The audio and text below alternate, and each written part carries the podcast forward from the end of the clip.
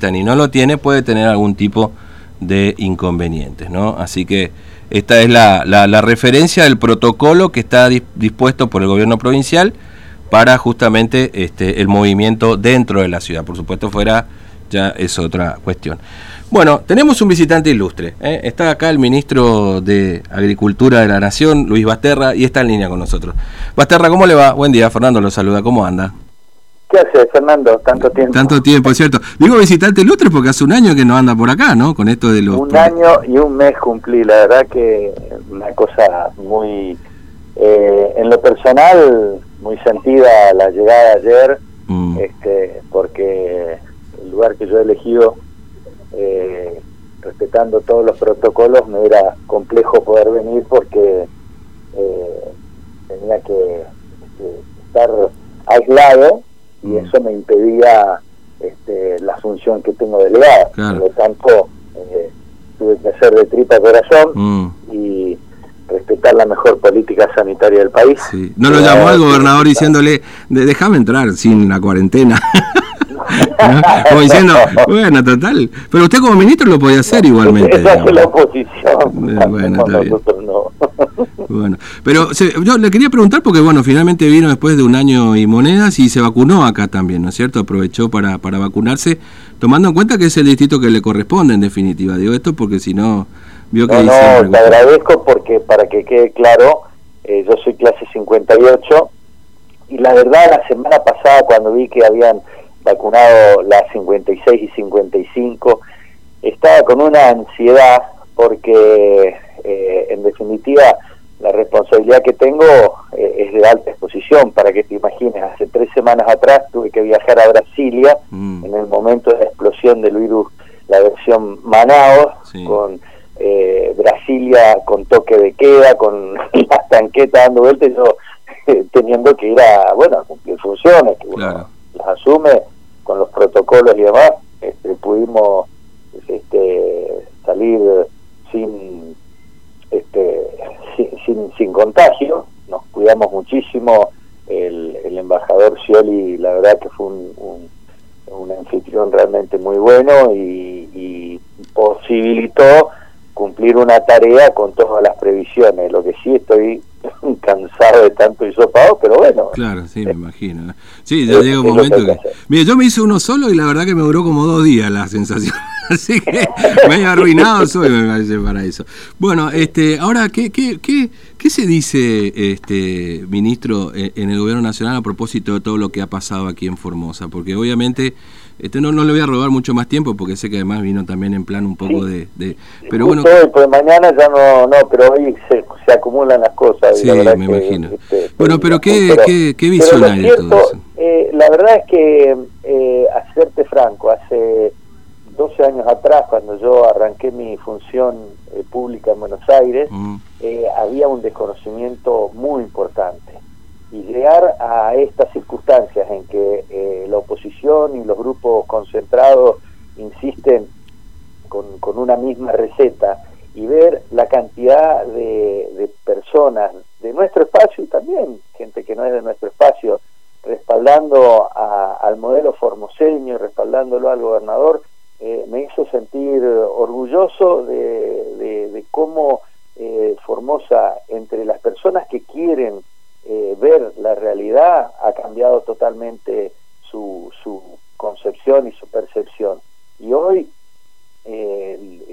uno ve como en la Cámara las defensas encendía contra discursos que son realmente irrisorios. Este, lo escuchaba Fernando Iglesia ahí, y la verdad, tristísimo escuchar tantas barbaridades y después cómo lo refutan y cómo desarman todos esos argumentos eh, ante una situación que, que pareciera que estuviéramos discutiendo si River gana, si Boca gana, y estamos hablando de estrategias sanitarias que bien aplicadas pueden salvar vidas, mal aplicadas generan eh, esta, eh, esta explosión de contactos que han mm. habido, producto de la incitación a la ruptura de los protocolos que hemos tenido por parte de la oposición. La verdad que a mí, me estando allá, me, me genera una visión de mucho dolor porque se argumenta equivalencia de derecho a la vida con el de la circulación, por ejemplo, y la verdad que. Yo prefiero enojarme, pero estar vivo, a poder circular y después estar enfermo y, no sé. Acá, acá recién empiezan a verse muertos. Yo en Buenos Aires tengo amigos, pero de, mucho valor. Yo tengo tres personas muertas.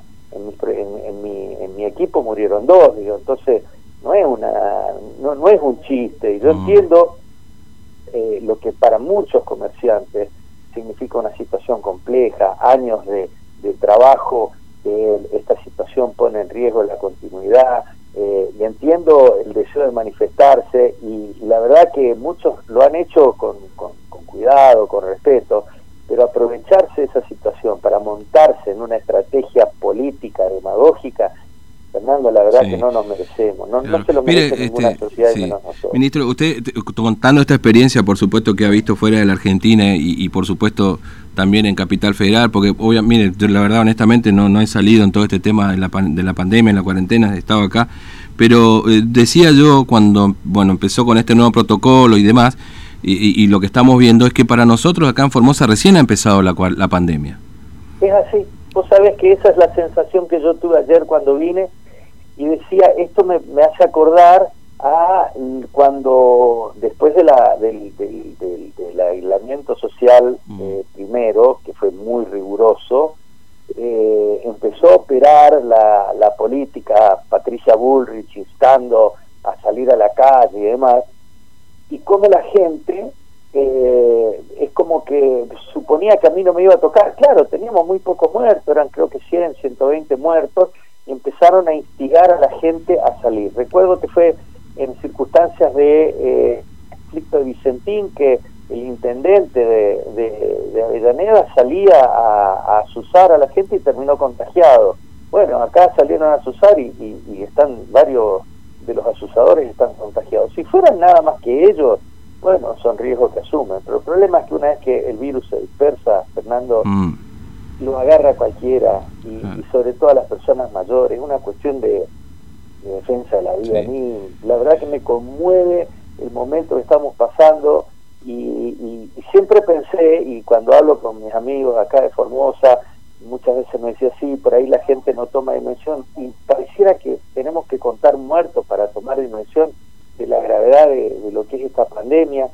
Eh, la pandemia no pasó, eh, muta el virus, tenemos que ser ordenados, los vacunados incluso tenemos que seguir respetando los protocolos, eh, tenemos que seguir construyendo ciudadanía, es, es, muy mm. importante que lo hagamos porque no hace no hace distinción ni de política ni de credo, eh, las nuevas las nuevas cepas están eh, generando fallecimientos en, en, jóvenes chicos ya, ya, ya no son solo los adultos mayores los, los más expuestos es serio, es un momento tremendo en la, en la historia de la humanidad. Y además con un mundo que, que va perdiendo solidaridad porque la disputa por la por las vacunas es una cosa mm. horrible como se pierde ese sentido de especie humana y cada uno trata de, defenderse por sí mismo. En fin eh, momento de mucha reflexión trascendente